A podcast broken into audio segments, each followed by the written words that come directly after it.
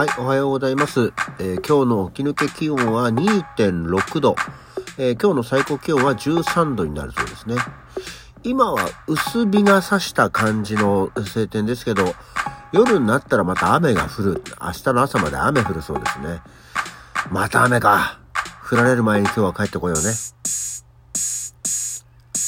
はい。改めましておはようございます。2月の29日の木曜日、7時11分、起き抜けラジオ、西京一でございます。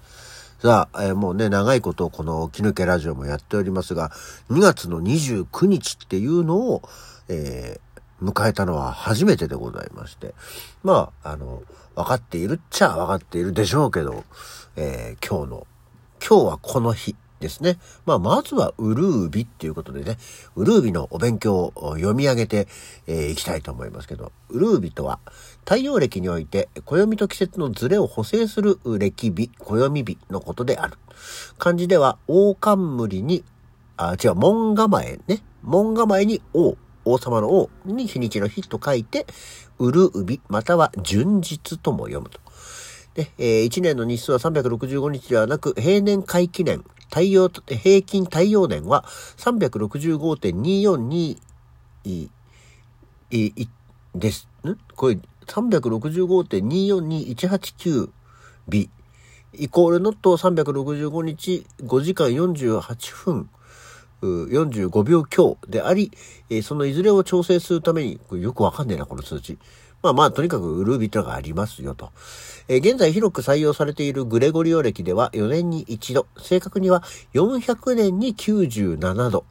のウルー年に2月28日の翌日にウルービとして2月29日が入る。西暦が4で割り切れる年がウルー年。ただし、100で割り切れる年で、かつ、その結果が4で割り切れない年は平年となる。なので、2000年はウルー年ですが、2100年は平年ということで、まあ、どうせ生まれ、あの、生きてないんでいいんですけどね。2100年は、えーウルー年じゃないんですって。4年に一度なんだけど。ね。ウルービが入ることで、えーウルー年は1年の日数が平年の365日より1日多い366日となる。このウルービを2月に置くことの由来は、古代ギリシャの太陰暦を元にして作られた初期のローマ語読み、ローマ暦では、年始が3月の1日として、2月が年末の月であって、ズレを調節するために27日間、または28日間のウルー月が2月の次に置かれたことに由来するということで、あ、なるほどね。もともとはそのウルー日っていうか、そのウルー月としてこう、1ヶ月分を1日で計算したってことなのかしらね。その後、ローマ暦の改暦をしたユリウス暦やグレゴレ、グレゴリオ暦でもウルービを置く月を2月とし、現在に至っているということで、紀元前713年、ローマ暦において2月23日と3月1日の間にウルー月が導入されて以来の伝統から、ウルービが2月24日となっている国もあると。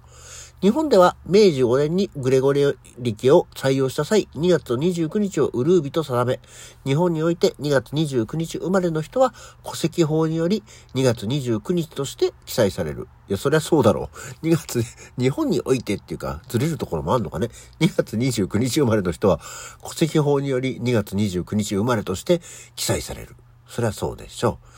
う。え4年に一度しか誕生日が来ないが、年齢計算に関する法律により、誕生日の前日の終了時、え午後12時をもって加齢するため、2月29日生まれの人は、平年、うるう年を問わず、毎年2月28日午後12時に加齢されている。午前12時じゃないんだね、ここはね。午後12時に加齢されてるんだそうですよ。英語では、うるう日のことを leap day、タイムリープとかの leap ね、という。これは、平年はその前年の同じ日より1日だけ曜日がずれるが、ウルード氏の翌年は2つずれる。つまり、曜日を1つ飛び越える、リープすることからそう呼ばれると。で、かつてイギリスでは4年間のうちでこの日だけ女性から男性へのプロポーズが伝統的に公認され、男性はそれを断ることはできないとされていた。なかなかに強制力のあるものなんだね。すごいね。かつて。だから今はないんですね。えー、これちょっと面白いね。イギリスの4年のうちで、この日だけは女性から男性へのプロポーズが公認されていて、男性はそれを断ることはできないとされていた。なんだったらなんかちょっと嫌な心当たりのある男性は、2月の29日になったらもう、早々に、えー、逃げていたりしたんでしょうかね。はい。さあ、そんなその戸籍法上2月29日誕生日と言われている方も、やっぱりでもね、今日は、この、今日は誰の誕生日っていうところを見てもですね、やっぱりすごく少ない。ね。あの、結構こういうのってさ、あの、昔の人とか、あの、そういう場合、まあ昔じゃなくてもそうなのかもしれないけど、2月29日やねって言って、その、ね、誕生日を、の届けを遅らせたりずらしたりする人も多かったでしょうから、えー、今日は意外とね、少ないです。えー、そんな中、えー、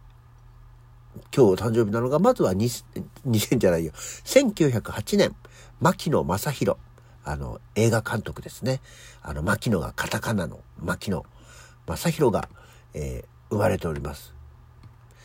牧野正宏。例によって、この人は、の作品ってのは見てないですけど、あの、まあ、えー、お父さんが日本映画の父と呼ばれた牧野正蔵。ね。で、甥っ子が、えー、津川雅彦だそうですよ。えー、作品はね、えー、パッと私は、えー、よく血血縁高田の馬場うん のんきな父さんうんまあ牧野正宏お誕生日おめでとう えー、バーっとフィルモグラフィーを見たけどやっぱり分かりませんでしたそして、えー、1928年に金高薫ねえー、我々の年齢だと世界の旅って、そのままもう金高薫世界の旅っていうので、もう一つの言葉になってるぐらいの金高薫が生まれてます。で、えー、もうそしてずーっと行きまして、峰竜太。えー、1952年に峰竜太が生まれてるそうです。あとは、1952年に佐久間正秀。えー、まあ、プロデューサーだったり、プラスチックスでね、えのミュージシャンということで、佐久間正秀。で、えー、あとは、飯島直子が1968年の今日、生まれてます。1968年は、まあ、そうか、あの、ウルー年だったんだね。えー、我々の、ほぼ我々の生まれた年代が、えー、ウルー年だったそうで、飯島直子が生まれてる。もうその後は、えー、若い人は知らない上にもう全然ないですけど、えっ、ー、と、出来事としては、懐かしいとこで言うと、1992年の今日、えー、二子玉川園の跡地に、あの、ナムコワンダーエッグができたんですって。ここ、ナムコワンダーエッグはさ、学生時代に何回か遊びに行ったよね。多分、相川が写真を撮ったりしたのは、あの、ありますよね。え、あの、相川はモノクロ写真好き時代 別に月時代ってことじゃないかもしれないけど、あの頃の写真はモノクロの写真が多かった、そういうのを写真を多く撮ったイメージがあります。えー、1992年にオープンして2000年の12月31日まで、えー、9年間営業してたそうですよ。結構多分ね、あの、ちょうど真ん中辺のあたりに行ってたんでしょうかね。あの、時期的にはね。うん、で、そして2012年の今日、東京スカイツリーが、えー、オープンしたんだそうですよ。えー、もうスカイツリーってできて、えー、10年超えたんだね。まだ、未だかつて私はスカイツリーの、ツリーに登ったことはないですね。スカイツリーは下のあの、お店とかいろいろ入ってるとこに行ったことと、スカイツリーのたもとで、えー、あの、石田ゆり子がやってる宝くじのコマーシャルに守秘義務で出て、うん、このぼやっとしてる、薄ベージュの人が俺だよっていうのが一瞬見えるだけで CM はダメだなっていう。CM は面白くないな映んないしっていうのを2日間実感したのが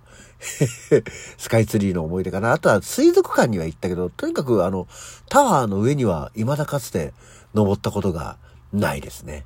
そう。っていうような感じがこの2月の29日今日のものでございまして。で、えー、まあ、その他、ウルー年じゃないとしても、えー、今日は何の日で言うと、今日は語呂合わせで言うと富士急の日だそうですね。あの、山梨県富士吉田市に本社を置く、まあ、富士急これはね、あの、株式会社なので、こう鉄道だとか、まあでも富士急って大体ハイランドのね、イメージですけど、語呂合わせですよね。富士急229という読む語呂合わせから、4年に一度の富士急の日には、富士急ハイランドや富士急こう沿線において特別イベントが実施されると、えいうものなんだそうですけど、なんかあるのかしら？今日はそういう富士急の日、ちょっとこの富士急の日を調べて終わりにしたいと思います。